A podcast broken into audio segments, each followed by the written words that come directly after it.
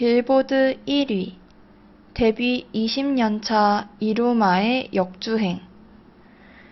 이루마의 앨범 The Best Reminiscent는 지난 2월 빌보드 클래식 앨범 차트 1위에 진입한 후 이달 현재까지 머물고 있다.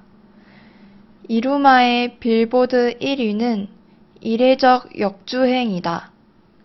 이 앨범은 2011년 데뷔 10주년을 기념해 나온 앨범이다. 10년이 지난 후 빌보드에 오른 것이다. 내년에 데뷔 20주년을 맞는 이루마는 대중성에 대한 직관이 뚜렷하다. 그는 대중적인 화음을 바탕으로 새로운 선율을 만들어 대중들에게 신선함을 준다. 韩语资讯尽在韩知。